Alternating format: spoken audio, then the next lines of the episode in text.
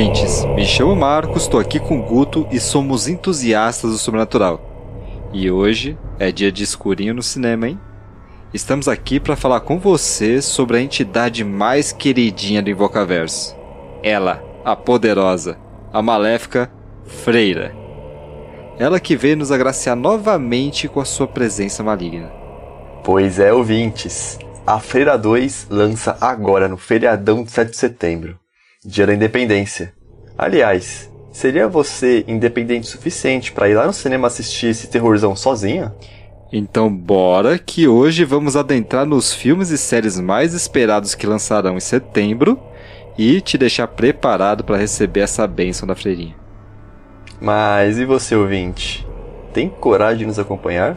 Então apague as luzes, coloque o seu rosário e cubra muito bem seus pés, porque está começando mais um episódio de Arraste-me para o Podcast.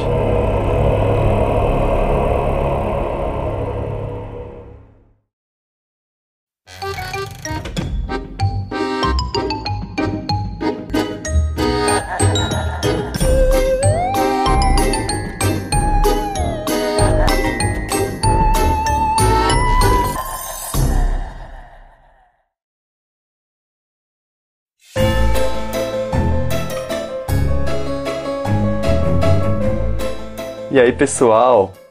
Para quem está chegando aqui hoje, seja muito bem-vindo. Esse quadro do podcast se chama Sessão Sinistra, a sua dose sinistra de cinema. Nesse quadro, a gente aborda os lançamentos do terror do mês no cinema e no streaming, e falamos sobre as curiosidades da nossa queridíssima sétima arte. Eu espero que você seja um homem de fé, hein, Guto? Porque hoje a chapa vai esquentar. Qual é das freiras, né? Parece que elas são alvo número um do capiroto. Tadinhas. Pois é, né, cara? Cadê o sindicato das freiras aí? Eu entrava em greve, viu? Paralisação, fechava os conventos, as igrejas aí, ó. Toda hora isso, mano. Que falta de paz. Ah, é. Lembrando aqui, antes da gente tocar o barco, dá aquela forcinha pra gente. Segue nas redes sociais, no Twitter, Instagram, agora também tem TikTok, é X, né? Thread. Ixi, é tanta coisa. Todos eles são Rocha Me Pode. Conhece nosso trabalho? Curtiu a gente? Dá mais uma forcinha lá, deixa umas 5 estrelas pra gente no Spotify, ou dá aquele like aí no seu agregador. Ou até o boca a boca mesmo, né? Por último, se você tá ouvindo isso, saiba que está ouvindo no futuro o Guto e o Marcos do passado, falando que o Guto e o Marcos do presente, na verdade, estão de férias. Até porque eles também são filhos de Deus, né? Voltamos em outubro, prontos pro Halloween. Já prepara o capacete aí que outubro vem pedrada, hein? Mas bora logo para esse episódio de hoje, que esse mês só tem filmão, hein? E aí, Marcos, você tem bruxops? Hã? Eu? Eu não, sai fora.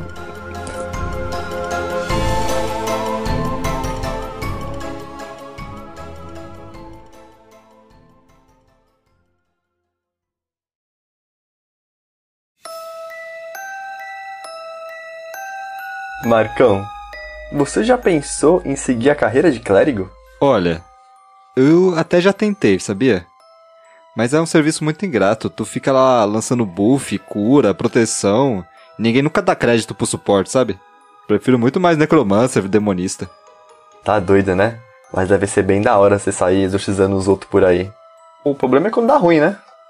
E o bichão se volta contra você. Agora pense o filme que dá ruim, viu? Vocês já assistiram a Freira 1? Cacetada, que filme assustador, mano. Eu até cheguei a ver esse filme aí nos Dia dos Pais lá com meu pai, com meu irmão. O filme é de 2018. E nossa, dá medo até hoje. Mas vamos falar sobre ele já já. A freira é realmente a queridinha da franquia. Ou isso quer dizer que ela é a vilã número um do Invocaverso, né não? Deu trabalho pro casalzão Warren, hein? E tem muita coisa a respeito dela para falar aqui hoje. Então, melhor a gente ir na maciota para não se perder, hein?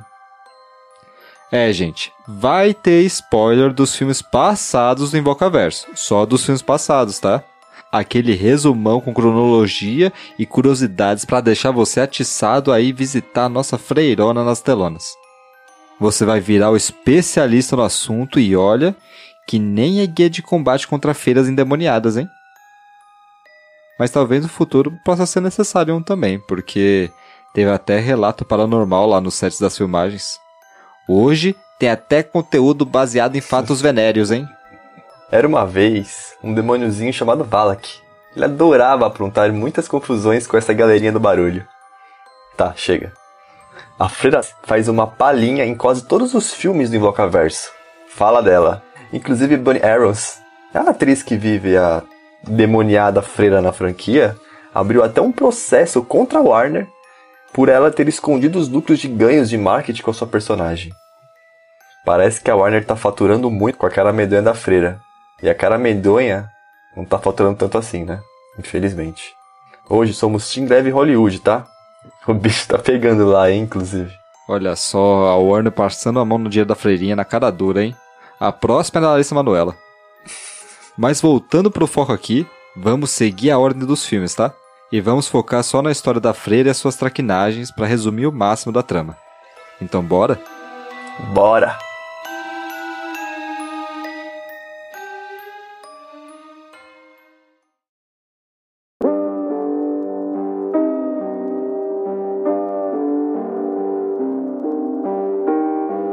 No primeiro filme de Invocação do Mal, aquele primeirão de todos que introduz a gente ao casal Warren, tem até a família lá que mora numa casa, a mãe fica possuída pela bruxa, toca o terror.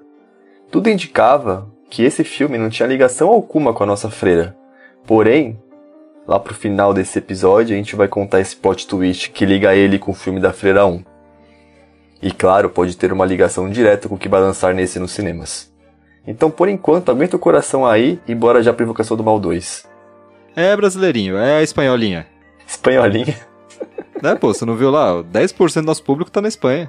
Ó, fala dele. Falta só apoiar em euro agora, né? O brasileiro vai ter que apoiar cinco vezes mais pra compensar. Mas voltando pro Invocação do Mal, o 2 imortalizou a nossa queridíssima freira. Ela roubou a cena e provavelmente deixou muita gente sem dormir depois de ver o filme. Logo no começo do filme, temos aquela famosa cena da Lorraine e do Ed na casa de MTV. Ela incorpora Ronald, que cometeu um massacre e matou toda a sua família na casa. Ela acaba sendo conduzida pelos fantasmas da casa até o sótão, onde então aparece a nossa freira pela primeira vez. Aquele jumpscare pesado de reflexo no espelho, lembra? É isso aí, pessoal. Crossover de MTV com a freira para vocês. Inclusive, para quem quer saber um pouco mais sobre MTV, a gente fez um especial Horror em MTV algumas semanas aí atrás. A gente contou tudo sobre esse caso, esse caso real. E tá incrível. E não, não tem ligação com a freira, infelizmente. Mas tem bizarrice que pode ser até pior, viu? Depois você volta lá para escutar. Na Feira de Salem. Enfim, depois de MTV, a freira começa a atazanar as ideias da Lorraine. E até o Ed, que adora pintar uns quadrinhos bonitão, acaba pintando um quadro da freira. E adivinha? Pendura no meio da sala da casa. É coisa de arquiteto isso aí, né? Bonitinho, pô. Traz boas energias pro lugar. Feng Shui. Demônio, que não é nada bobo, escolhe atormentar Lorraine usando a pintura a seu favor. Sabendo quão especial Ed era na sua vida, quando Lorraine questiona a freira o que, que ela queria, ela mostra uma visão a Lorraine de Ed sendo empalado. Eu não sei se é freira ou se é o Vlad III aí, viu? Fica a dúvida. É, eu também não. Esse negócio de empalar dá muito medo. Empalada violenta. Empalada violenta. E mais tarde no filme, a família Hodgson, uma família britânica que vive lá no Reino Unido, começa a experimentar algumas atividades paranormais. O casal é chamado e aí eles percebem que Janet, a filha mais nova, é possuída pelo espírito de Bill Wilkins, que era o antigo proprietário dessa casa em que a família está morando. Essa história, inclusive, ela é real e daria até um belo episódio. Os áudios, as imagens desse caso são absurdos, que inclusive está sem explicação até hoje. No filme, a garotinha assustadora chega a virar até o homem torto. Entorta crucifixo e tudo mais. É, é esquisito demais. Por ser possessão de fantasma, isso nem faz sentido, né? Mas na verdade faz. Adivinha quem estava possuindo o fantasma que possuiu a menininha? Ela mesma, a dissimulada freira. Lorraine então encontra o fantasma Bill em sua visão, onde ele mostra toda a verdade de que a freira manipulou ele para atormentar a família. Até o homem torto, que teve o seu filme cancelado recentemente, também era a própria freira. Ela então percebe que realmente a família estava em perigo. Então o que, que eles fazem? Eles correm de novo para a antiga casa da família para tentar salvá-los e enfrentar assim a freira, o boss final do filme. Ao chegar lá, toda a família está trancada pro lado de fora, exceto a menininha endiabrada. Um raio atinge uma árvore próxima e a transforma em um tronco todo irregular semelhante ao que empalou Ed na primeira visão da Lorraine. Não entra na casa, não entra na casa, não entra na casa. Não adiantou. Ed se aventura na casa sozinho, mesmo sabendo que vai ser empalado. Ed acaba encontrando a menininha parada perto da janela e se preparando para cometer suicídio, pulando da janela que está bem de frente ao toco da árvore. Quando tudo indicava que eles iriam de Americanas, Lorraine entra no quarto e vê a bichona do lado deles mas percebe que precisa do nome do demônio para conseguir derrotá-lo. Então ela se lembra que ouviu o nome em uma das suas visões anteriores. A freira, na verdade, se chama Valak, conhecido como Presidente do Inferno, tá ok? Então, no confronto final, Lorraine condena Valak de volta ao inferno. Que filmão da porra, né? Essa cena final aí é brilhante. A parte da cena do quadro, então, lá da freira se mexendo é muito assustador. Essa jogada do Valak tá envolvido em tudo é muito boa mesmo, viu? No fim das contas, Valak tenta matar o Ed Rain pela simples razão de que ele sabe que só eles têm o poder de detê-lo. Mas o demônio não contava com a astúcia do casal que salva o dia mais uma vez, com direito ao Ed tocando a Elvis Presley no fio do filme e tudo. É, esse cara aí não é pouca coisa não, viu? Acho que dá para deixar esse Valak aí pra um guia de combate contra demônios, né? Os demônios do alto escalão lá do Salomão. Vamos pensar nisso, né? Mas seria esse realmente o fim da freira? Ou melhor, de Valak? Hum.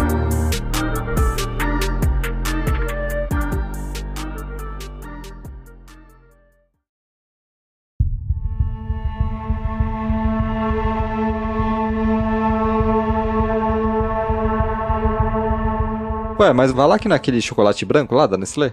Hum, gostoso, hein?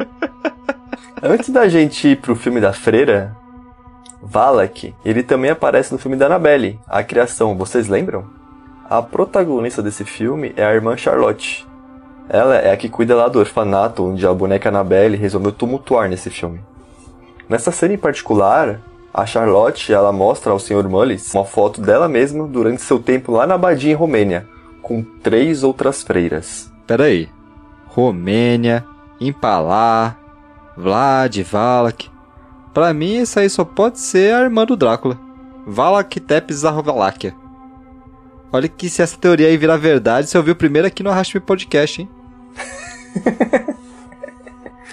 e, pra, pra quem não tá entendendo isso, volta uns episódios aí que a gente fez um especial do Drácula que tá perfeitinho, cara. Recomendado, hein? Pode voltar aí pra assistir. Drácula ou Vlad III?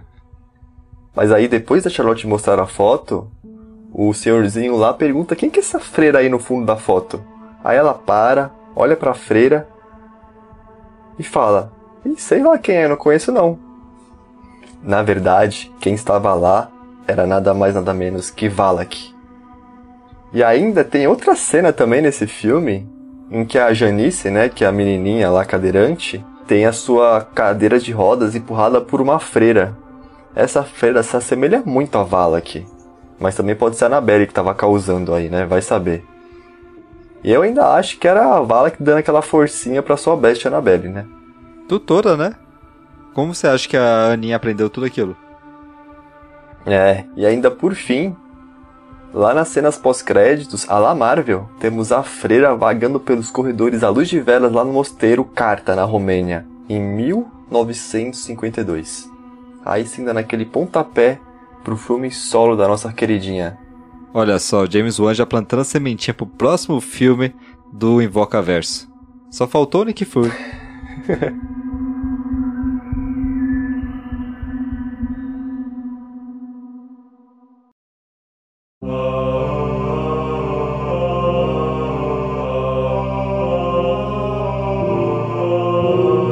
Então beleza.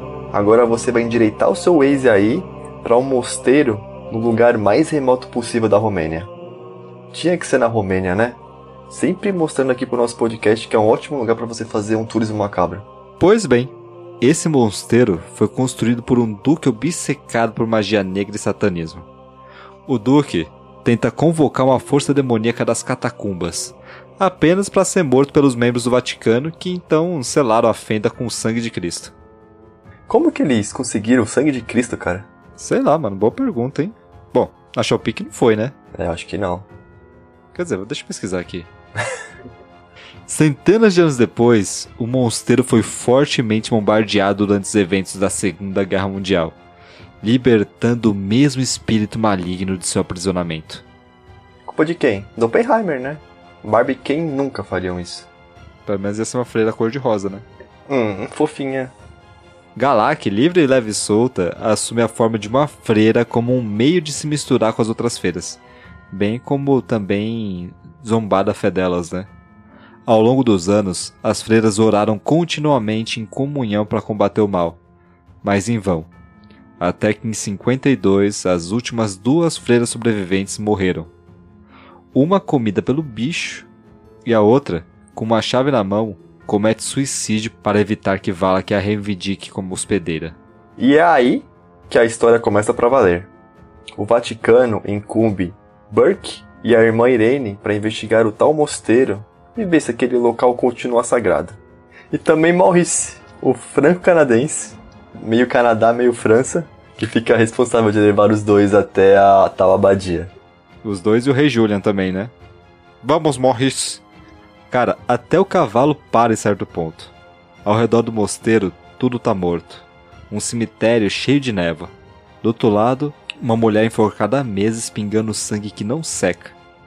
Eu não tancava não, eu já assinava lá o relatório, ó, não tá mais sagrado, ponto final, foda-se e ia embora. Aliás, por muito menos já tinha ido embora, né? Vala então manipula os personagens ao longo do filme, desde a criação de ilusões em massa com o fantasma das freiras mortas até atormentando o padre assumindo a forma de um menininho que morreu em suas mãos devido a um exorcismo mal feito. É susto atrás de susto, e se você conseguiu chegar até o fim do filme sem morrer do coração, se depara com a cena final. A chave da irmã, do começo do filme, aquela lá que se suicidou, guardava o sangue de Cristo engarrafado. O padre e a irmã partem para as catacumbas para tentar matar a Valak de uma vez por todas. Mas o bichão é forte, hein? Ele tenta estrangular a irmã Irene até a morte. É supapo daqui, supapo de lá, padre voando, franco-canadense sendo arranhado, espancado. E no fim, quase morrendo, a irmã Irene abre o frasco de sangue de Jesus e, pasmem, cospe o sangue de Cristo direto na cara de Valak. Aí já era, né? O sangue de Jesus tem poder, tem poder, tem poder. Valak não aguenta e a fenda é então selada novamente. Final feliz, né? Talvez. No finzinho do filme, quando os mocinhos estão saindo do mosteiro, todo mundo sobreviveu, o cameraman dá um close no pescoço do Maurice, o franco-canadense, e adivinha o que tem lá? Uma cruz invertida saindo da sua pele. Eu pensei que você ia falar que era o tatuagem do Rei Julian. pois é, rapaz, nem o sangue de Jesus na cara deu conta do bichão. E lembra daquele plot lá da Invocação do Mal 1? No comecinho do filme, quando aparece pela primeira vez o casal Warren, dando aquela aulinha de demonologia lá em uma universidade, eles passam uma filmagem de um exorcismo. E adivinha quem que estava sendo exorcizado? É, pois é, Maurice, o franco-canadense das trevas agora. Indicando o quê? Que Valak seguia Lorraine bem antes daquele seu encontro lá em Amityville.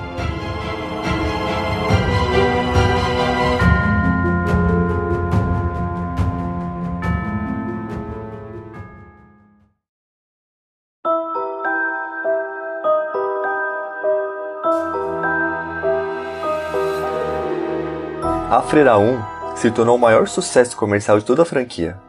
E com esse sucesso todo, claro que já iria embalar uma sequência. O primeiro filme arrecadou 365 milhões de dólares ao redor do mundo. E, além do sucesso, também teve até relato sobrenatural, viu? O próprio diretor Corin Herd revelou que estava trabalhando em uma sala com uma única porta. Quando ele entrou, ele viu duas pessoas sentadas lá no fundo. Eu sentei de costa para dois homens e comecei a olhar os monitores procurando umas fotografias. Meia hora depois de sentar no escuro, com aqueles dois caras lá atrás, eu finalmente consegui a fotografia que eu queria. Eu me levantei e disse: Vocês viram isso? E eu me virei e não tinha ninguém na sala. Nunca houve ninguém naquela sala além de mim. Relatou ele. Misericórdia. As gravações foram feitas em castelos e mosteiros lá na Romênia. Vai saber o que tem por lá, né? Isso só deixa tudo muito mais assustador. E agora que você sabe de todas as pataquadas do nosso Valacão, aonde que se encaixa o filme A Freira 2? Esse novo filme, ele será ambientado lá na França, quatro anos depois dos acontecimentos de A Freira 1. Na França e no Canadá, espero, né? Franco-canadense. Na trama, um padre assassinado e coisas estranhas começam a acontecer na cidadezinha. E a irmã Irene, que é a protagonista do primeiro filme, é chamada novamente para lidar com a força demoníaca. E para tristeza dela, essa força demoníaca tem nome, viu? E ela conhece muito bem. A freira, quer dizer, Valak, Galak. Ai, não sei. Nossa, esse chefe da Irene deve odiar ela, né? Pelo menos deve pagar bem esse trampo aí. Só manda ela pra roubada? Tadinha. A gente também vai ter a volta do nosso franco-canadense preferido. Aliás, ele é meio francês, né? Então a trama, se passando na França, pode ser até um indício que Valak pode estar usando ele pro mal. Ou seria ele apenas uma vítima? Pode ser que finalmente esse filme ligue de vez os acontecimentos da Freira 1 com Invocação do Mal. Já que a invocação se passa lá em 71, né? Vai saber. Pensou o casalzão aparecendo lá no finalzinho do filme? Seria épico, né? Com distribuição da Warner, a Freira 2 estreia hoje nos cinemas. E você, ouvinte, vai nos cinemas assistir o filme? Manda aí pra gente na nossa caixa de mensagens do Spotify ou no nosso e-mail. Diz se gostou ou não, pode até fazer o seu review do filme lá.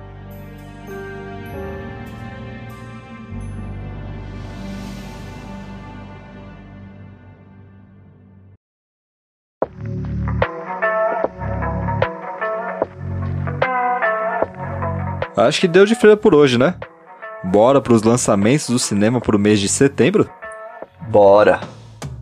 Então, dia 7, a gente tem a Feira 2, Maléfica, igual a gente mencionou.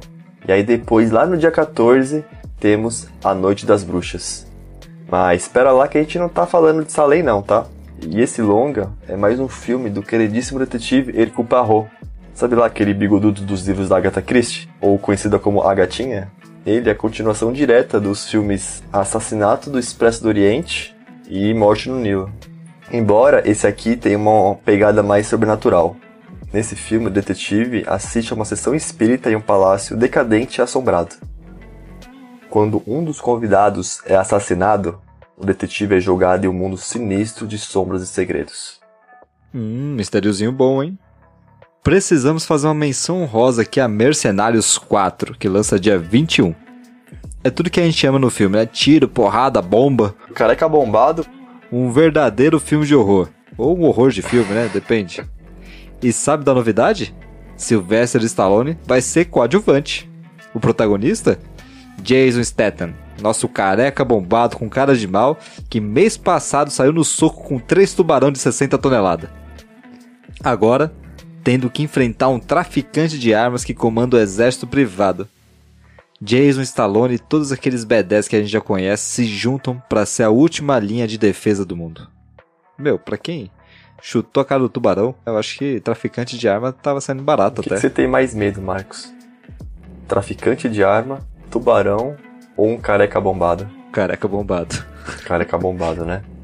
Misericórdia. Já imaginou um tubarão careca bombado? Imaginou uma freira careca bombada? Jesus, tá, não tem vala aqui que aguente. Tá doido. E no fim do mês temos aquela sequência de milhões. Jogos Mortais 10. Caramba, eu que acreditei que ia acabar no 7, hein?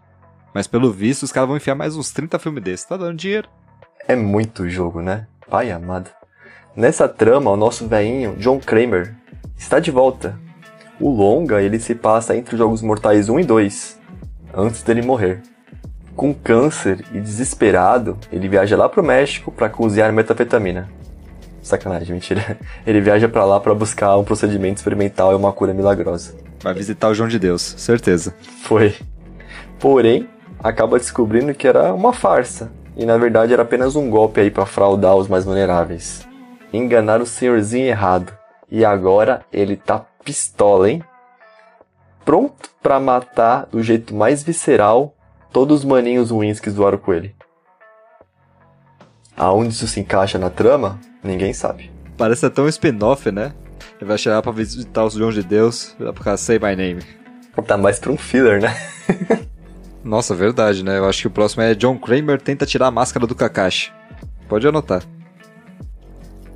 Dia 28, lança também o filme Resistência. Ficção científica raiz que mostra a guerra entre os humanos e as IAs. Bem exterminador pelo jeito, hein? É, pessoal, vocês ficam aí falando mal do chat GPT? Cuidado, viu? O protagonista ultrapassa linhas inimigas e tenta descobrir qual é a arma que vai acabar com o mundo. Pra quem curte um sci-fizão, parece bom. E você, ouvinte, vai no cinema para ver qual filme esse mês? Setembro geralmente é mais tranquilo por terrorzão, hein? Já que os produtores seguram melhor para outubro, né? Mês de quê? Halloween.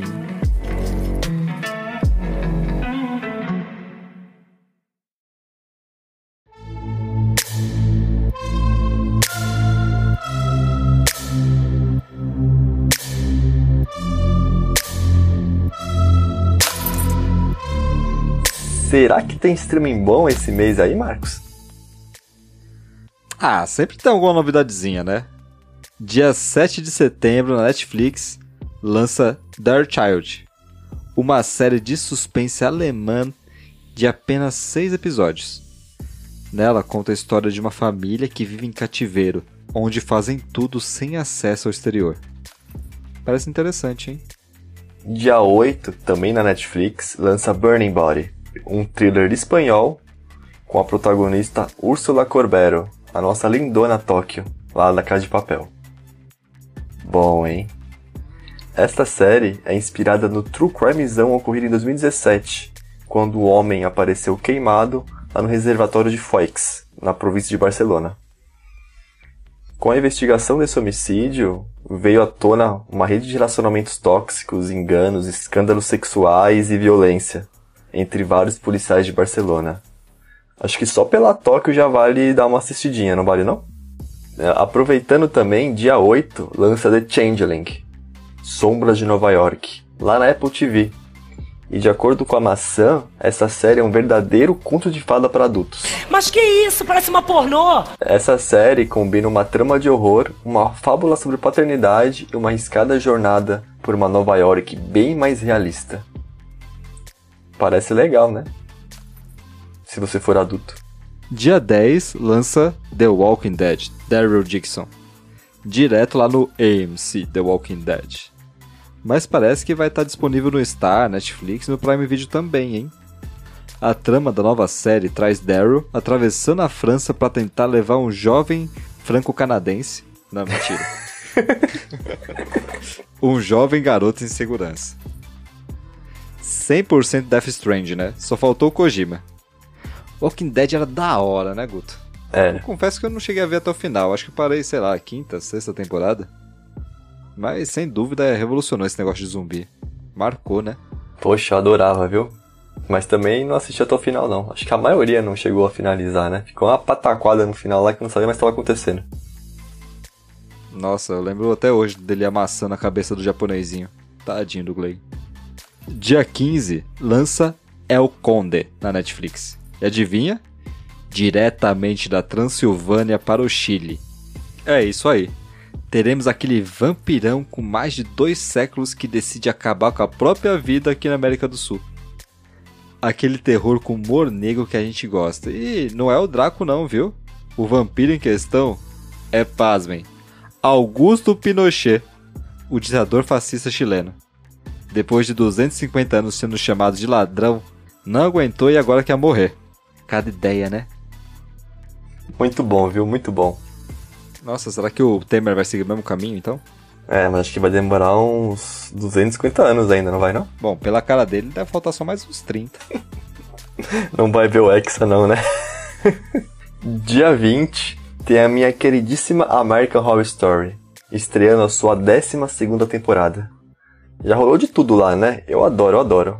Eu assisto desde o primeiro lá do Tate da Violet, naquela casa lá assombrada. Mas confesso que a série já teve aí seus altos e baixos. Seria essa temporada um acerto ou um flop? Na trama, a gente vai acompanhar uma mulher convencida de que uma figura sinistra está zaralhando a sua gravidez. Ryan Murphy, o diretor, falou que essa é uma releitura do clássico Bebê de Rosemary. A série terá Emma Roberts, a rebelde sem causa Cara Delevingne e até Kim Kardashian. Olha isso. Vocês vão assistir? Direto no canal FX.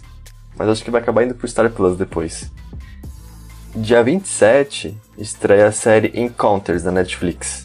Uma produção de Steven Spielberg, inclusive, e a série promete mostrar histórias extraordinárias e reais de encontros com fenômenos extraterrestres, sendo que cada episódio conta uma história única de contato com esses alienígenas. Eu confesso que eu tô bem ansioso para ver isso aqui, viu? Será que vai aparecer o Tebilu? Quer contato mais direto que aquele? Ô, Guto, a gente podia fazer um episódio disso aí, né? Esses contatos com extraterrestres. É um bagulho muito louco, né? E tem muita evidência. Eu acho que isso é o supra-sumo do quadro de lado obscuro e teoria da conspiração. Com certeza vale um episódio.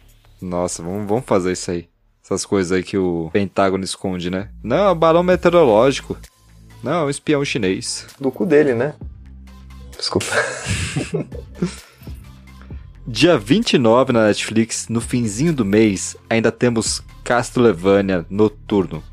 Um prequel da série animada que fez muito sucesso na Netflix um tempo atrás. A gente até citou ela aqui no nosso episódio sobre Drácula.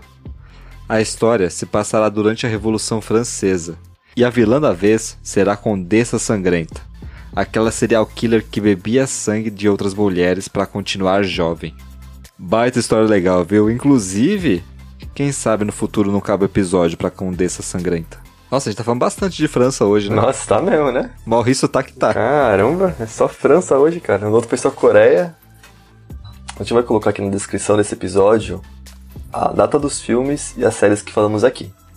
Mas se você não quer perder nada mesmo, eu aconselho a seguir a gente no nosso Twitter, arroba Sempre quando estreia algo, no streaming ou no cinema, a gente vai twittar lá, automático, só para lembrar você, viu?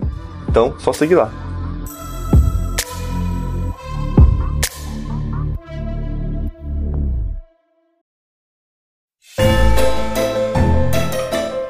Chega por hoje, ouvintes. E aí, que filmes e séries que você vai assistir em setembro? Você achou o mês fraco? Tem muita coisa legal, eu acho, viu? Ainda mais pro mês que antecede o Halloween. E vocês? Manda pra gente nas nossas redes sociais, arroba arrastmepod, ou no nosso e-mail, arrastmepod.gmail.com. Fala lá o que vocês vão assistir esse mês, o que vocês mais gostaram. E dá aquelas 5 estrelinhas, dá um likezinho pra gente também. Isso aí dá aquela força pra gente continuar esse trabalho. Mas então é isso. Até a próxima e lembre-se de cobrir muito bem os pés essa noite. Se não. Pera, que isso? Barulho é esse, Guto?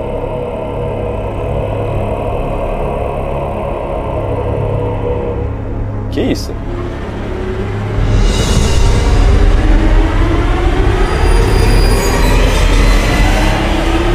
Tá vendo, Maurício? Eles são só um bando de bocós. Eu não sei. Ed acaba encontrando a menina parada perto da janela e se preparando para cometer suicídio pulando da janela bem no toco. Essa anedota que é engraçada. acho que ela não queria pular no toco, né? Mas acho que ela só queria suicídio. é.